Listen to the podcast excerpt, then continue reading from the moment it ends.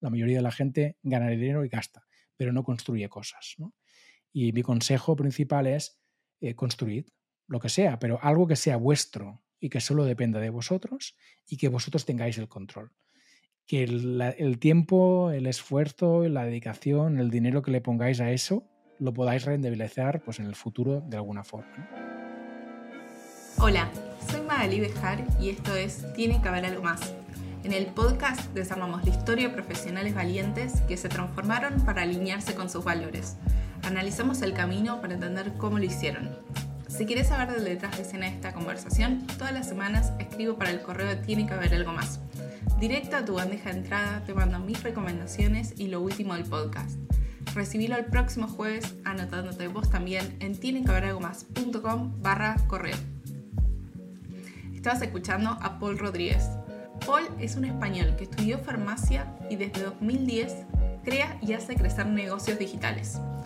Él cofundó Mumbler.io, que es la herramienta que permite vender tus audios. Paul habla de creación y monetización de contenidos. En esta conversación hablamos de cómo vendió un podcast, por qué fracasó su primer proyecto donde puso sus ahorros, cómo renunció a su carrera en farmacia, la paternidad y el negocio Mumbler. Antes de ir con el episodio, un anuncio rápido. Desde que empezamos el podcast recibimos muchísimos mensajes de oyentes de 59 países contando el valor que sacaron de escucharlo. Después de hablar con cientos de ustedes, lanzamos la comunidad Tiene que haber algo más. La idea central vino cuando me di cuenta que los tenía que conectar entre ustedes para que se conocieran. La comunidad es una membresía global y remota donde aprendemos junto con otros profesionales de más de 25 ciudades y hay actividades todas las semanas. Vienen invitados del show para hacerles preguntas de todo tipo en un espacio de confianza o damos clase los que estamos dentro. Tenemos el club de lectura donde votamos un libro y nos juntamos a debatirlo. Hay un chat que nos conecta a todos para pedir ayuda, compartir recursos, eventos y oportunidades laborales. Hacemos un desafío mensual, como por ejemplo usar máximo una hora las redes sociales y compartimos todos los días una prueba para sostener el compromiso. Y además comparto a los miembros una grabación exclusiva del podcast que no publicamos ni en Spotify ni en YouTube. Dentro hay personas talentosas y ambiciosas que están trabajando activamente en mejorar como profesionales en sus carreras y sus proyectos. Vas a encontrar personas en relación de dependencia con carreras súper interesantes, emprendedores y freelancers que aunque cada uno esté en una industria diferente, nos une la forma de pensar. Te dejo el enlace en la descripción y unite vos también en tienequehaberalgomás.com barra comunidad. Ahora sí, vamos con Paul. Hola Paul, bienvenido a Tiene que haber algo más. Gracias por venir a conversar conmigo. Gracias a ti, un placer enorme estar aquí contigo charlando un rato. Me encanta el fondo que tenés. Paul, quiero empezar con esta primera pregunta. ¿Cuál fue la decisión más valiente que hayas tomado en tu vida?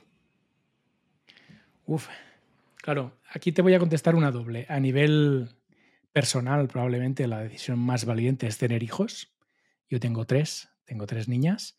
Y eso, bueno, es una decisión compleja y valiente porque al final llevar gente nueva al mundo, en un mundo que es complejo, pues siempre es un reto y creo que es una decisión valiente. Esto en lo personal. En lo profesional, yo creo que la decisión más valiente que tomé fue abandonar mi carrera, ¿no? Yo soy farmacéutico, licenciado. Estuve trabajando en la industria farmacéutica durante unos años, em, pero aquello no me llenaba hasta que descubrí que había un mundo en Internet, ¿no? un mundo súper interesante en el sector de los contenidos y también del, eh, del emprender, ¿no? que había la opción de generar negocios, de crear negocios en Internet y de ganarse la vida en Internet. Y ahí a mí se me abrió como un mundo enorme y decidí, pues, yo siempre digo, colgar la bata ¿no? de farmacéutico, salirme de, ese camino profesional que yo tenía y lanzarme a emprender a, Internet. Para mí estos son los dos momentos en los que creo he sido más valiente a nivel personal y a nivel profesional. ¿Qué es lo más difícil de tener hijos? Pues yo creo que lo más difícil es hacerte la idea de que dejas de ser tú, mm. lo primero, para ser otros, lo primero, ¿no? Y ser capaz de hacer este este como paso atrás para que en tu vida lo más importante sean otros y no tú, creo que es algo que, es complejo ¿no? y que tienes que trabajar y que no es, que no es gratuito, que a mucha gente quizá le salga solo, ¿no? porque tiene ese instinto, pero muchas veces ves casos en los que esto no ocurre y hay gente que aún no ha sido capaz de poner a sus hijos por delante de sí mismo, ¿no? Y creo que es un gran error. Claro, entiendo. Ya que, bueno, mencionaste este, eh, que eras, que, era, que estudiaste farmacia y eras farmacéutico. Sí. Vamos a empezar por ahí. ¿Qué es algo que hayas aprendido fabricando ibuprofenos que todavía apliques al día de hoy? Pues mira, buena pregunta, me gusta. Eh, yo creo que una cosa que aprendí, porque yo estaba, yo era técnico y llevaba una planta de fabricación de comprimidos y demás, entre ellos ibuprofeno, y, y una de las cosas que aprendí fueron procesos procesos. ¿no? Eh, al final estamos hablando de una plantilla de mucha gente trabajando en varias máquinas en paralelo, entonces son básicos los procesos, los sistemas, eh, unos pasos que se deben de seguir para conseguir una calidad esperada ¿no? en un producto. Entonces, estos procesos es algo que yo interioricé en aquel momento y que desde entonces he procurado aplicar a todo lo que hago. ¿no? En mis emprendimientos, también en mis contenidos, ¿no? que al final es ser sistemático e intentar crear un sistema que se pueda ir mejorando, ¿no? Eh, paulatinamente, que tú tengas un sistema que cada día puedas mejorar un pelín y que esto se vaya convirtiendo en un proceso de mejora continua que te lleve a producir mejores contenidos o a producir, ¿por qué no?, mejores empresas. ¿Cuál es el sistema que tengas implementado que más orgullo te da? Pues es un sistema muy sencillo, la verdad. Es, es cómo trabajo con las herramientas que me da Google, ¿no? Que al final es, básicamente yo trabajo con Gmail y con Calendar y con esto tengo montadas todas mis tareas y todos mis, todos mis quehaceres de la semana, ¿no? Yo utilizo el time blocking, no un time blocking muy estricto, sino que habitualmente lo que hago es reservarme un bloque de horas un poco amplio, ¿no? Porque sé que en medio habrá problemas, habrá cosas que solucionar, habrá pequeñas tareas que se puedan hacer, que se tengan que hacer en el momento, ¿no? Pero sí que soy partidario de durante la semana reservarme unos espacios de tiempo para hacer determinadas cosas en un orden determinado, ¿no? Y esto me permite ser muy sistemático a lo largo de la semana, aprovechar muy bien el tiempo y hacer tareas que probablemente sirvan para más de una cosa durante la semana, ¿no? Claro. ¿En qué dirías que te cambió haber tenido tu primera hija? Porque la tuviste muy joven, a los 25 años. Sí, la tuve bien, te veo que estás ahí bien informada. Eh, pues sí, la primera a los 25. Yo creo que el cambio más bestia es la productividad. Es decir, yo pienso, pero ¿Qué caray hacías antes de ser padre con tanto tiempo? ¿Por qué perdías tanto el tiempo haciendo una tarea? ¿no? Sí, uy, tengo que hacer esto y me llevaba ahí dos semanas dando vueltas y tal. En el momento que eres padre, se reduce drásticamente el tiempo que tienes y evidentemente tienes que mejorar en este sentido. Entonces te vuelves mucho más productivo para poder alcanzar la misma cantidad de trabajo que hacías o incluso creo que acabas superando lo que hacías, porque al final acabas mejorando tanto tu productividad y tu sistema que te acabas mejorando a ti mismo cuando tenías muchísimo más tiempo. Bueno, estás explicando la ley de Parkinson, que es que vamos a usar todo el tiempo disponible para resolver las cosas 100% de manual. Es así. Y estaba escuchando, bueno, tenemos un invitado del show que es Cal Newport, que se dedica a productividad y, em, y como la intersección entre la tecnología y la, y la sociedad. Y justo mencionó, ¿leíste el libro em, 4.000 semanas, 40.000 semanas. ¿No? De Oliver Burke, me parece que es. Eh, donde es otro gurú de la productividad. Y él decía como, como tenía tantas cosas para hacer, hice el experimento de recortar mi semana laboral a cada día cuatro horas. Obvio que no iba a llegar, pero eh, como enmarcar muy claramente el tiempo disponible a ver qué pasaba. Y eso te obliga obliga. Es que al final eso es como aquello de, los estudiantes, ¿no? Al menos los que no somos muy buenos estudiantes, que es que hasta que no llega el día del examen no te pones de verdad a estudiar, ¿no? Pues es un poco lo mismo, como tienes una fecha que te obliga a haberte preparado aquel examen, pues los últimos días estudias. Si tuvieras todo el, todo el tiempo del mundo para preparar un examen, no lo prepararías nunca, porque siempre baja en la, en la escalera de prioridades, ¿no? Quiero, quiero saber, em, vos hiciste tu primer proyecto, eh, cuando renunciaste a farmacia, hiciste tu primer proyecto, pusiste ahorros, invertiste en un proyecto que al año cerró. Sí. Pero eh, tuviste esa, como tirarte a la pileta de, como de 0 a 100, ¿no? Teniendo una hija, renunciando a toda tu eh, a todo tu confort de relación de dependencia en una empresa. ¿Qué dirías que analizarías ahora diferente con el diario del lunes ante esa decisión? Claro, yo siempre he sido de, de aprender haciendo, ¿no? También es verdad que estoy hablando, estamos hablando ahora mismo de hace 13 años, ¿no? Que la realidad de la educación en Internet no era la misma, ¿no? Había, no había las mismas opciones formativas que, hay hoy en día, ¿no? Yo no me veía entrando eh, a estudiar un máster o un posgrado en una universidad, sino que lo que quería era entrar en acción rápidamente. Entonces, por eso di este salto, entre comillas, de fe, ¿no? Y lo aposté todo a un proyecto que duró un año porque fracasó, eh, diciéndolo claramente. Pero claro, en aquel año conseguí aprender un montón de cosas y esto es lo que yo quería, ¿no? Yo quería aprender de forma muy acelerada. Claro, visto con perspectiva y con, el conocimiento que ahora tengo, pues evidentemente haría cosas, haría cosas muy diferentes, pero mm, probablemente hubiera eh, alargado un pelín más el trabajo, convivir un poco más con el proyecto, hasta dejarlo del todo, ¿no? Para intentar mm, poderle dar un poco más de cancha y que pudiera sobrevivir un poco más del proyecto y por lo tanto darle tiempo más a, coger esa atracción que nunca logró coger.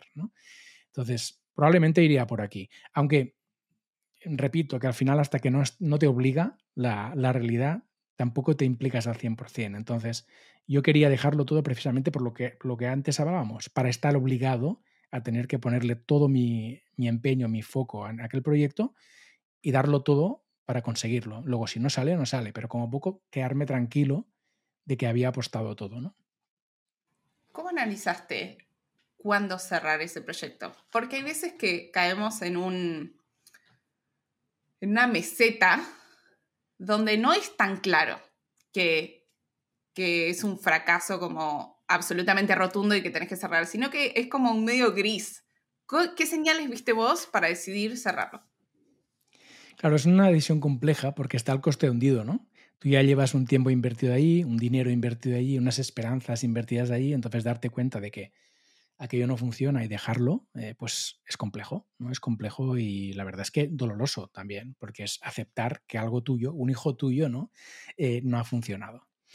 Entonces, de todos modos, yo sí que es verdad que tiendo a no alargar estas situaciones, porque enseguida en mi yo interior noto una incomodidad, ¿no? Noto algo que, que me resuena por dentro y me dice que algo no está yendo del todo bien. Y cuando llega este momento no tardo mucho en sacarme de encima proyectos. Fue el caso, fue el caso y, y lo vi muy claro porque al final era un proyecto que necesitaba volumen, ¿no? necesitaba mucha adquisición, tener mucha gente dentro para que realmente fuera un proyecto viable y yo en aquel momento no tenía las capacidades para generar ese, ese volumen, ¿no? ese tráfico que permitiera darle tracción al proyecto. Lo entendí enseguida y al final decidí cerrar, entre otras cosas porque tampoco me quedaba ya más dinero, y volver a trabajar para alguien. Pero lo que sí me sirvió e, ese paso fue para aprender muchas cosas y luego para intentar ir a trabajar para alguien que me permitiera mejorar en lo que yo sabía que había carecido en mi primer proyecto, que era esta parte de comunicación, marketing, adquisición, ¿no? Toda esta parte me había faltado en mi primer proyecto y cuando me fui o cerré mi primer proyecto, me fui a trabajar, a colaborar con otra empresa, busqué esto. Mm. Y después pasaste siete años a trabajar en marketing como CMO, Chief Marketing Officer. ¿Cuáles dirías que son tus ¿Qué cosas están como en tu caja de herramientas? ¿Qué frameworks, qué modelos mentales usás como CMO cuando tenés un problema adelante para analizar qué hay que resolver? Vale, a ver, en primer lugar, em, lo hablábamos justo antes de empezar la entrevista cuando el micrófono estaba cerrado, ¿no? Off topic. Off, topic. the record. La adquisición, no podemos, contar no podemos contar detalles, pero sí en general. La adquisición, o sea, conseguir usuarios para un producto es muy compleja, es difícil y la atribución aún más, es decir, saber de dónde vienen esos usuarios y cómo te han descubierto y por qué se han dado de alta en tu producto es muy compleja. Entonces, entender esto como primer punto es muy importante para mí, al menos para mí ha sido muy importante, ¿no? Porque sí que es verdad que al principio, con un poco menos de experiencia, tendía a explorar canales, e intentar medirlo todo muy bien y me volvía un poco loco, ¿no? Y al final acababa perdiendo más tiempo en intentar medir las cosas bien, en tenerlo todo hipercontrolado, que en, que en generar realmente cosas que pudieran traerme usuarios. Entonces, para mí este fue un gran primer aprendizaje. Luego, ser consciente de que tienes que atacar el problema por distintos frentes. ¿no? Eh, no se vale eso de, no, yo es que solo voy a hacer esto y lo voy a hacer muy bien y luego ya lo otro y tal cuando tienes una empresa, tienes eh, una adquisición que cumplir y unos usuarios que cumplir, ¿no? que conseguir, pues tienes que abrir varios frentes y experimentar, probar cosas, porque además los frameworks, ¿no? esas plantillas que otras empresas te explican que han utilizado y que les ha funcionado, normalmente no funcionan con la tuya. Tú tienes que buscar tu propio camino, experimentar muchas cosas, intentar ver qué funciona, qué no te funciona, con qué matices, porque al final tu producto es completamente diferente que, el de los demás y sobre todo tus usuarios son completamente diferentes que los demás. Entonces, ahí para mí es muy clave experimentar, testear rápido, intentar probar cosas muy rápidamente, si puede ser sin desarrollo, para no atrasar este proceso ¿no? e intentar validar cosas. Experimentar, ver qué funciona y apalancar más, eh, más recursos en aquello que ves que tiene sentido. Pero sin esperar milagros. ¿eh? No tengo, yo ya en toda mi experiencia, no tengo ni una sola cosa que te puede decir, esto hay que hacerlo porque funciona, porque estoy seguro que a ti no te funcionaría. Es probar, ¿no? Probar muchas cosas. ¿Y cómo adquiriste esta, como, me parece que dijiste como muy rápido un análisis muy complejo, esto de nos cuesta mucho, todo bien con los libros el Lean Startup y poner una hipótesis, testear y probar. Lo que pasa es que el cerebro humano no funciona así, entonces es muy difícil respetar esos procesos como los dicen los libros, que está buenísimo. ¿Cómo sentís que cambió tu, eh, tu forma de pensarlo para que puedas experimentar y tener estas cosas así y sacar el costo, el costo hundido tan rápido?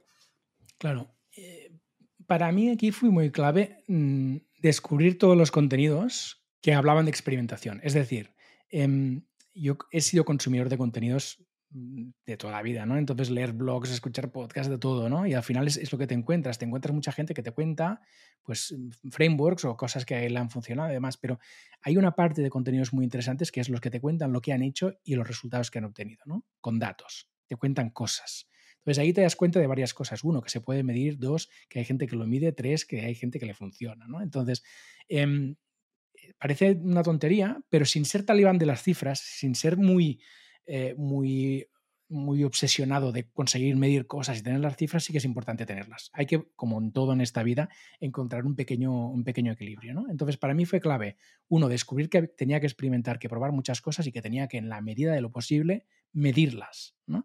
Pero también es verdad, y esto nos encontramos con esto, los pequeños negocios siempre, cuando tienes volúmenes bajos, es complicado hacer algo como un test A-B, por ejemplo, ¿no? Porque al final, hasta que no tienes una gran cantidad de, usuarios entrando, no puedes ver qué está sucediendo allí. Entonces ahí también hay una parte de experiencia y instinto, ¿no?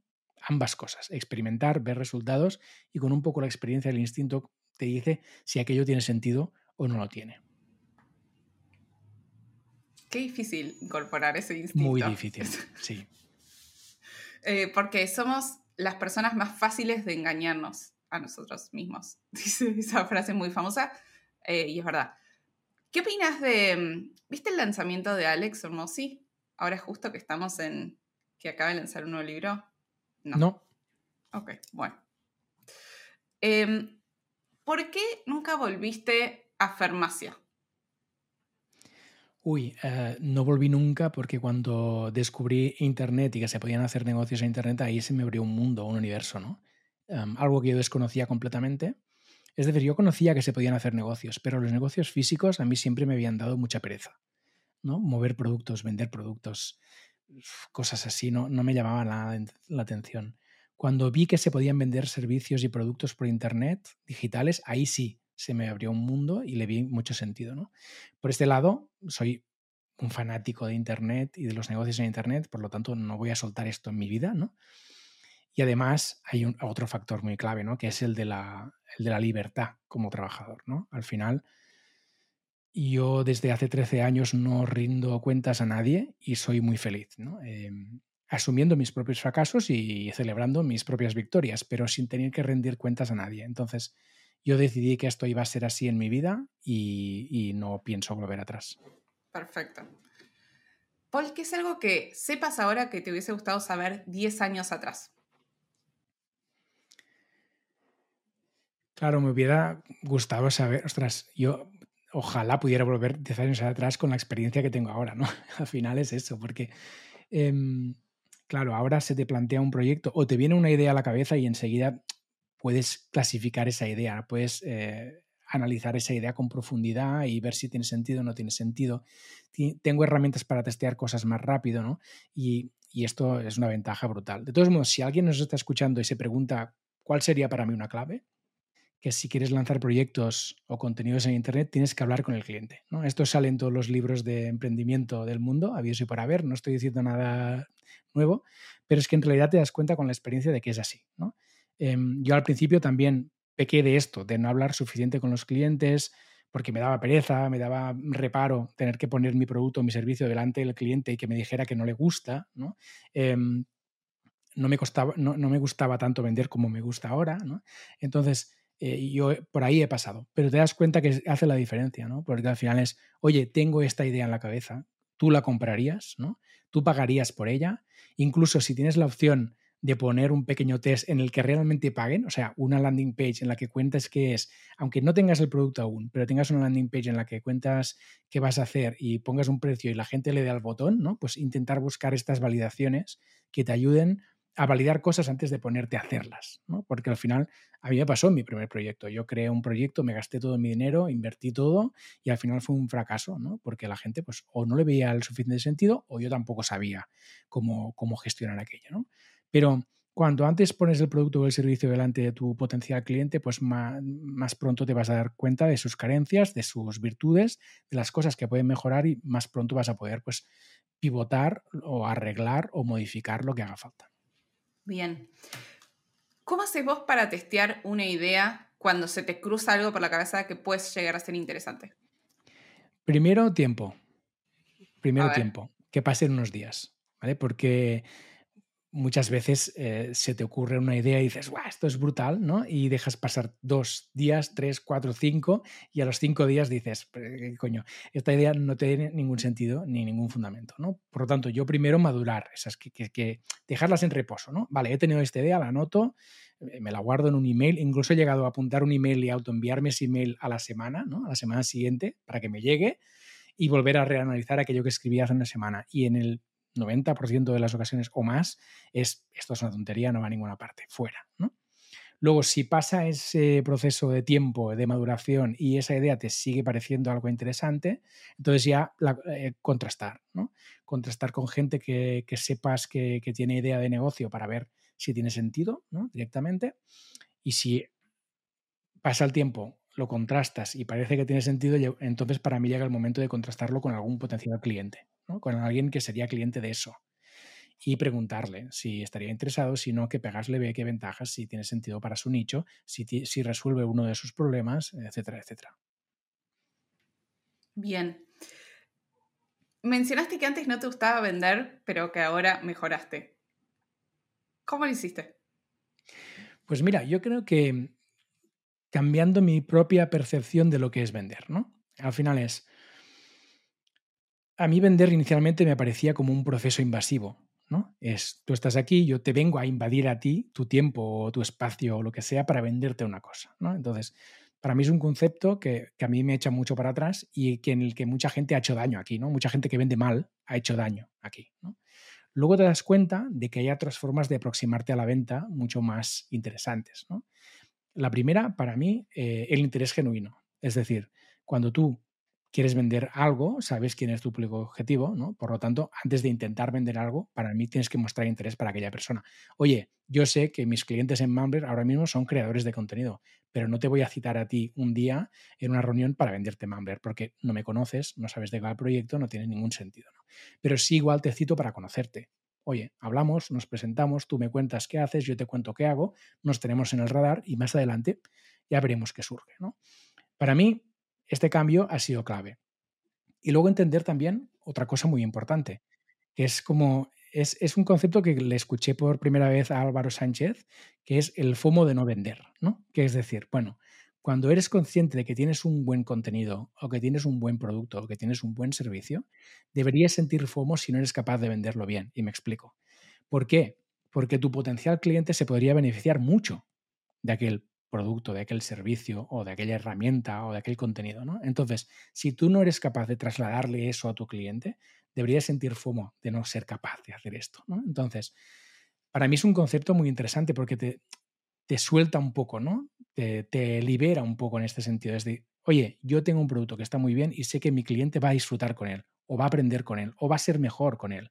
Entonces, yo me preocupo para que realmente lo compre, porque sé que esto le va a mejorar la vida. Parece lo mismo, pero no es lo mismo porque lo estás viendo desde otra óptica, ¿no? Y este tipo de cosas a mí mm, me han ayudado. Está bueno. ¿Cómo dirías que... Además, me gusta esto que dijiste de... Em, que haces como llamadas para conocer gente, porque así vos conseguiste tu entrevista Tiene que haber algo más. Nosotros hicimos eso. Ahí va, ahí está el retorno de la inversión. Nosotros hablamos hace un año y eso, nos juntamos dos desconocidos a decir, hola, ¿vos qué haces? ¿Vos qué haces? Y eso, y hablamos y acá estamos, un año después. Ni más ni menos, es así. Qué bien. Em, Paul, ¿cómo dirías que se puede hacer una diferencia económicamente para que te vaya bien en la vida además de tener un sueldo, que nunca nadie se hizo millonario por tener un sueldo? Pues yo creo, yo creo que la clave es construir activos. ¿no? Seas emprendedor, seas eh, asalariado, da igual. Tú al final eh, tienes unos ingresos y esos ingresos normalmente lo que hacemos el común de los mortales, casi todos, es gastarlos. ¿no? Es un poco la ley del tiempo que decíamos antes, se cumple también con el dinero final, entra dinero en tu cuenta y automáticamente los gastamos todo. Y cuanto más entra, más gastamos. ¿no? Entonces, para mí esto es un error muy grande. ¿Cuál es el camino que yo creo que hay que seguir? Es entra dinero en tu cuenta, parte de este dinero lo destinas a activos, a construir activos, y con el resto haces tus gastos. ¿no? Y cuando digo construir activos, ¿a qué me refiero? Pues esto puede ir desde crear empresas, como hago yo, em, comprar acciones, comprar un inmueble, lo que sea, ¿no? O algo que, eh, que sepas que inviertas ese dinero allí y que ese activo te va a generar ingresos, ¿no? A corto, a medio o a largo plazo.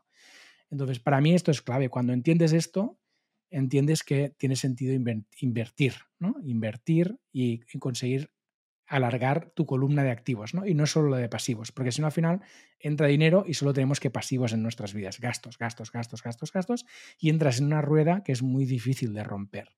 Entonces, para mí, ya te digo, construir activos, ya sea en forma de empresas, de acciones, de inmuebles, de derechos de autor, de lo que sea. Ok. Paul, ¿qué dirías que es alguna de las últimas cosas sobre las cuales cambiaste de opinión? Una de las últimas cosas sobre las que cambié de opinión.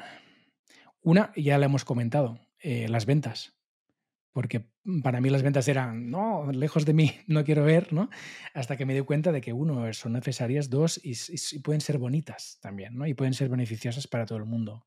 Yo creo que si tuviera que decir una, sería esta. Eh, una de las más importantes en mi vida profesional, sin duda, ha sido esta. Bien. ¿Cuáles son algunos de los creadores que estés siguiendo en Internet que más te gusten? Uy, un montón. A ver, en, español para mí es una referencia absoluta Víctor Correal. Víctor Correal que tiene el podcast No es asunto vuestro, eh, que tiene una parte gratuita y una parte privada. También tiene Nordic Wire, que es un podcast privado. Eh, tiene unos cuantos proyectos de contenido súper interesante y es un pionero en este sentido. Así que 100% eh, Víctor Correal. Luego está en inglés Sigo también muchos eh, podcasts relacionados con tema de emprendimiento y de SaaS, en concreto, de modelo de negocio Software as a Service. Y para mí uno de los mejores es Build Your SaaS, que es un podcast eh, que llevan dos co-founders de un eh, SaaS que es un hosting de podcast. Y cuentan desde el principio toda su historia y su camino, sus penas y sus glorias durante el camino de construir un negocio. Este tipo de contenidos me interesan muchísimo siempre, ¿no? Lo que te decía antes, gente que cuenta qué ha hecho o qué está haciendo y que lo cuenta abiertamente con datos. Para mí este tipo de contenidos me, me, dan mucho, ¿no?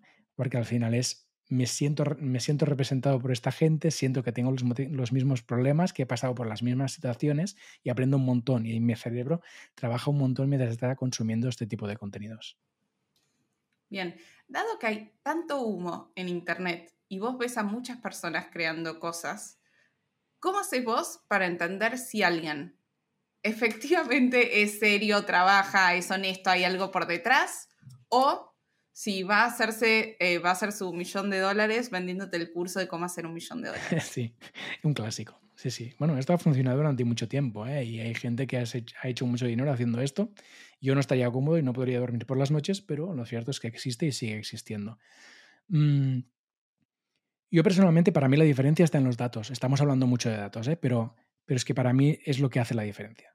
Es decir, yo puedo leer un tweet que diga, si haces esto, te, pasará esto, o puedo leer un tweet que diga, yo he hecho esto, ha ocurrido esto, pruébalo. Para mí es muy distinto. Una cosa es simplemente un texto que puedes haber hecho un copiar-pegar de cualquier otra parte y pegarla ahí, y la otra es, oye, yo en mi experiencia he probado esto, los datos son estos, espero que aprendas, a partir de ahí inténtalo tú en tu, en tu negocio, en tu proyecto, a ver qué ocurre. Para mí es la forma de diferenciar ¿no? Eh, contenidos, formación, etcétera porque no tiene nada que ver alguien que te cuenta algo que ha escuchado, ha oído o que le parece que, que alguien que realmente está experimentando, está trabajando en algo, le ha pasado X, lo que sea, bueno o malo, y te lo cuenta. Para mí es la diferencia más grande. Ah, bueno. ¿Cómo hiciste vos para construir una marca de podcast para vendérselo a una empresa? bueno, a ver, esto eh, suena muy grande, pero en realidad es, más, normal cuento. Eh, entiendo que te estás refiriendo a Planeta M. Fue un podcast eh, en formato tertulia de marketing que empezó en 2018, el verano del 18. Yo lo produje durante tres años y en la cuarta temporada se lo vendí a Don Dominio, que fueron quienes están ahora produciendo el podcast. De hecho, el podcast sigue, sigue vivo. Claro, esto fue una relación eh, que fue creciendo. Es decir, yo arranqué el podcast en verano del 18 y en enero del 19, Don Dominio se acercó y nos dijo que quería patrocinar el podcast. Al principio fueron algunos episodios eh, puntuales. En la siguiente temporada ya fue un patrocinio de toda la temporada. Llegamos a un acuerdo e hicimos un patrocinio anual. Y la siguiente, la tercera temporada fue también un patrocinio de toda la temporada, pero aún más vitaminado, para decirlo de algún modo, más grande y más amplio, ¿no? No solo el podcast, sino también un blog, etcétera, etcétera. O sea que, digamos que no fue que yo producí un podcast durante tres años y a los tres años llamó a la puerta a alguien interesado en comprarlo, esto es lo que sale en las películas, pero muy lejos de la realidad, sino que fue una, relación que fue creciendo poco a poco y que llegó a un punto en el que yo no estaba interesado en seguir con el podcast porque tenía otras inquietudes y vi la oportunidad de que ellos continuaran el camino que yo había empezado. Encajó, les funcionó, a ellos les pareció una apuesta interesante y se lo quedaron. Pero que estuvo bien construido desde el lado de la marca, para que esto pase. Porque alguien que, está escuchando decir, o sea, ¿cómo vendes un podcast? Algo intangible, algo que depende de vos, que es tu voz, que escuchan los oyentes. Estructuralmente, en esto, ¿qué estuvo bien hecho desde el lado de la marca o desde otros aspectos? Que me digas, esto pudo ser vendido. Vale. Pues aquí hay varias cosas. En primer lugar, em, era un podcast coral. Eso quiere decir que era un podcast en formato tertulia en el que había un equipo de unas 30 personas que iban, iban viniendo al podcast de forma eh, periódica. ¿vale? Se tocaban temas en concreto cada semana y cada, cada, semana venían expertos en aquel tema en concreto. ¿no? Por ejemplo, SEO, pues venían SEOs a hablar. Entonces, ¿qué quiere decir esto? Quiere decir que el 90% de minutaje de mi podcast no se oía mi voz. Se oían otras voces. Por lo tanto, aquí había un equipo mucho más grande, no solo era yo. Eso en primer punto. Segundo punto, había mucho proceso. ¿Vale? Había todo un proceso montado en una carpeta de Drive en el cual había un calendario editorial, se programaban los episodios con medio año de plazo, la gente se apuntaba, había unos mails automatizados para que todo el mundo supiera qué temas había. O sea, había una serie de procesos ahí creados, un sistema creado, ¿no? que permitía que esto se hiciera con tiempo y que se podrían programar eh, episodios con mucha antelación, que la gente se reservara la fecha y eso permitía tener gente muy buena. Pero claro, si yo voy a buscar gente de una semana para otra es imposible. ¿no? En cambio, si yo programo a seis meses vista, puedo tener un equipo de gente muy potente que aporte cosas muy buenas al podcast. Claro, todos estos ingredientes el hecho de que fuera un patrocinador que había una relación establecida, el hecho de que eh, yo no fuera el protagonista único del podcast, yo era el coordinador, pero no era el protagonista. Y dos, que hubiera un sistema detrás, ¿no? Y además, evidentemente, pues un volumen de escuchas, un volumen de suscriptores, un volumen de gente apuntada a la newsletter, que debía newsletter también. O sea, una serie de activos que tenía la marca que eran vendibles, ¿no? Bien. Claro, sí, sí, tiene, tiene sentido. ¿Qué es algo que te gustaría hacer antes de morir?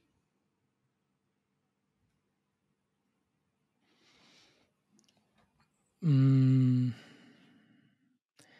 A ver, mi objetivo siempre ha sido el principal, ¿no?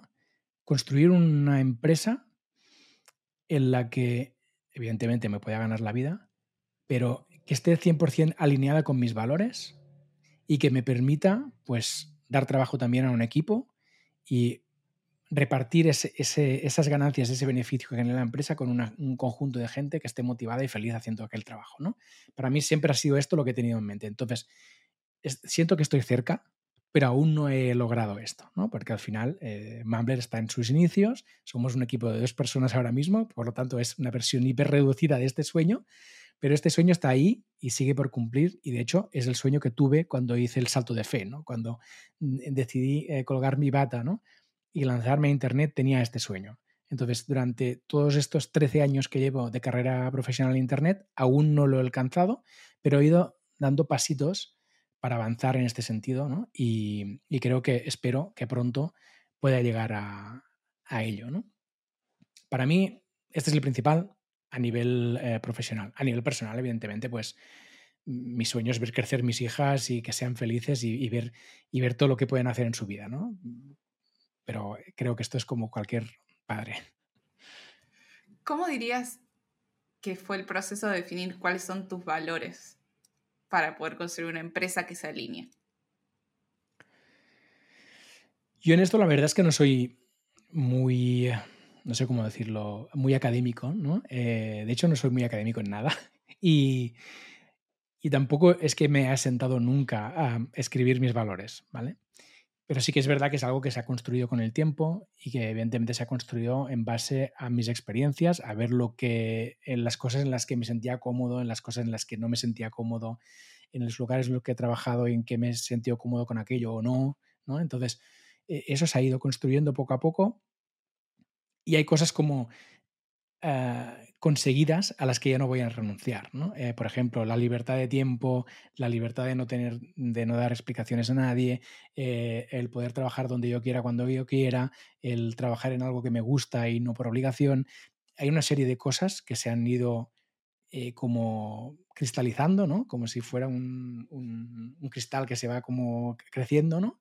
Y esas cosas ya no se van a mover de ahí. Y no voy a renunciar a ellas nunca ya. Y a partir de ahí, pues bueno, eh, poco a poco voy sumando a ese cristal nuevas partes. ¿no? ¿Qué es para vos lo más difícil de emprender? Persistir. Persistir es lo más complicado para mí, ¿no? Porque al final es. Yo, a veces con mi mujer lo hablamos, ella también es emprendedora, eh, que muchos días sientes que quizá no estás haciendo lo que deberías, ¿no? Que, ¿qué hago aquí? ¿Por qué te has liado con estos? Y podrías estar haciendo otra cosa, etcétera, etcétera. Pero cuando llegan esos días, nosotros siempre, siempre hablamos de confiar en nuestros yo antiguos, en nuestros yo del pasado. ¿no? Si nuestros yo del pasado estratégicamente pensaron en una cosa ¿no? y confiaron en que aquello saldría bien, pues el día que tienes el bajón tienes que confiar en tu yo del pasado, en tu yo más seguro, en el yo del buen día, el día que estás seguro de ti mismo y crees que te vas a comer el mundo. Entonces, para mí persistir cuando tienes estos altibajos, en, cuando emprendes, estos altibajos, la gente, digamos, yo siempre digo, el común de los mortales tiene altibajos de vez en cuando, ¿no? Un día sí, un día no, cada tres días, cada semana, tal. El emprendedor puede tener altibajos durante un día, diez. ¿No? Porque al final te suceden cosas. Te llega un email de un cliente feliz y de, pronto tienes un subidón, pero a dos minutos revienta la pasarela de pago y tienes un bajón y tienes que arreglar aquello y marrón de narices. Entonces, en un mismo día vamos y, subimos y bajamos unas cuantas veces, ¿no? Entonces, para mí la persistencia, seguir con la constancia, trabajando, confiando, el interés compuesto que, al, que trae su tiempo, ¿no? que necesita su tiempo, para mí es la clave. Hay algo que encontré, em, vamos a ir a la parte actual, el proyecto actual de Mumbler. Em, hay, una, hay una herramienta que usamos mucho en tecnología, en producto digital, que se llama Design Thinking. Para quien no conoce, hay una etapa previa a lanzar una idea que es hablar mucho con personas para entender, hacer entrevistas y entender qué problemas tienen, qué situaciones están pasando, antes de vos decirles, pero en realidad lo que yo quiero hacer es construir esta compañía. Em, ¿Qué hicieron ustedes con tu socio actual antes de lanzar Mumbler? Mira, eh, nosotros em, estábamos en, de hecho nos conocimos en Planeta M. Mi socio actual es Corti, él es un experto en SaaS y en e-commerce y muchas cosas, y en growth, es un crack. Y nos conocimos en Planeta M y enseguida conectamos, ¿no? Y, y vimos que, bueno, que teníamos interés en el modelo de negocio software as a service, que nos gustaba el mundo del podcast, del audio en general, de la creator economy, ¿no? Más una visión más general. Pero la verdad que no sabíamos bien bien qué ofrecer en este sector, ni qué podíamos aportar, ¿no? Entonces, lo que hicimos fue eh, lo que hacemos los podcasters de crear otro podcast, ¿no? Creamos un podcast que en su momento se llamó Tribucasters, en el que básicamente lo que hacíamos era conversar con podcasters y con gente de la industria del audio para entender un poco cuál era la realidad qué herramientas había, cómo hacían las cosas, qué retos tenían y qué cosas no, estaban bien solucionadas. Eh, fue en ese podcast donde nos, empezamos a hablar con los primeros creadores de contenido que estaban intentando vender directamente contenido a su audiencia. Perfiles como Emilio Cano, Víctor Correal, que antes hablábamos, Pepe Rodríguez, gente que estaba directamente intentando vender su podcast a su audiencia sin pasar por una plataforma. Y, nos contaban sus dificultades técnicas, ¿no? Básicamente que tenían que hacer desarrollos a medida o que tenían que tirar de WordPress con muchos plugins conectados entre ellos, que cuando uno se desactualizaba les pedaba todo y tenían muchas dificultades. Necesitaban un técnico que les estuviera siempre dando, echando un cable. Entonces ahí vimos que había una oportunidad, que una herramienta que en cuatro clics pudieras lanzar un contenido de pago tenía sentido. Y cuando descubrimos esto es cuando nos pusimos a desarrollar el MVP de, de Mumbler me gusta, como dicen, ¿cómo dijiste? MVP. MVP. no, genial, genial. MVP. MVP, MVP. Em, contame cómo hicieron para financiar el mínimo producto viable. Vale, pues esta fue otra aventura que es, nosotros dijimos, bueno, ya que vamos a hacer un producto con, eh, dedicado a los creadores de contenido, vamos a intentar financiar el primer MVP del producto eh, con nuestros contenidos. Entonces lo que hicimos es en la tercera temporada de Planeta M, os decía antes que yo estuve tres, en la tercera temporada de Planeta M lo que hicimos fue hacer un pack entre Tribucasters, Planeta M y el podcast de Corti, que en aquel momento se llamaba En Digital, ¿vale? Agrupamos las tres audiencias, preparamos un media kit y nos fuimos a convencer eh, patrocinadores, ¿vale? De aquí salió, además de Planeta M, otros patrocinadores y con los ingresos que obtuvimos aquella temporada, fue el dinero que invertimos en el MVP de Mumbler. Paul, ¿cómo hacemos para cerrar este capítulo? Mi última pregunta es, ¿qué mensaje darías a la audiencia de algo que ya hayamos hablado, ¿no? Pero que quizás haya quedado en tu cabeza resonando? Porque no me gusta cuando la gente corta diciendo, bueno, chau. Este es el momento para micrófono abierto. Lo que vos quieras decirle a la gente que escucha hasta acá. Bueno, yo creo que entre líneas de la, charla que hemos tenido, ya se lee un poco lo que voy a decir, ¿no? Pero al final es, uno, eh, sacarnos de encima las creencias limitantes, estar abiertos a cualquier cosa que nos apetezca. Dos, seguir instintos, ¿no? Seguir cosas que nos apasionen. Aprender por el camino, seguir aprendiendo siempre. Eh, iterar mucho, pivotar mucho, aceptar que nos equivocamos, aceptar que el error es parte del, del camino, experimentar, ¿no? y, a través de eso, pues aprender, crecer y ser capaces de construir algo. Si todo esto lo recogemos y lo canalizamos hacia construir un activo, sea el que sea, para mí tenemos mucho de ganado con respecto al resto de la sociedad, porque es lo que decíamos antes. La mayoría de la gente gana dinero y gasta, pero no construye cosas. Y mi consejo principal es eh, construir lo que sea, pero algo que sea vuestro, y que solo dependa de vosotros y que vosotros tengáis el control. que el, tiempo, el esfuerzo, la dedicación, el dinero que le pongáis a eso, lo podáis rentabilizar pues, en el futuro de alguna forma. ¿no? Para mí sería eso. me encantó. Gracias, Paul, por venir y compartir todo esto. Ha sido un placer enorme estar aquí. Cuando quieras, vuelvo. Espectacular. Te mando un abrazo. Un abrazo fuerte. Gracias por escuchar este episodio. Nos ayudas un montón compartiendo el capítulo a alguien que le pueda servir. Acuérdate que todas las semanas comparto ideas en el correo de Tiene que haber algo más. Escribo sobre mis recomendaciones y el detrás de escena de la comunidad y el podcast. Lo mando todos los jueves directo a tu bandeja de entrada. Anotate vos también en tienequehaberalgomás.com barra correo.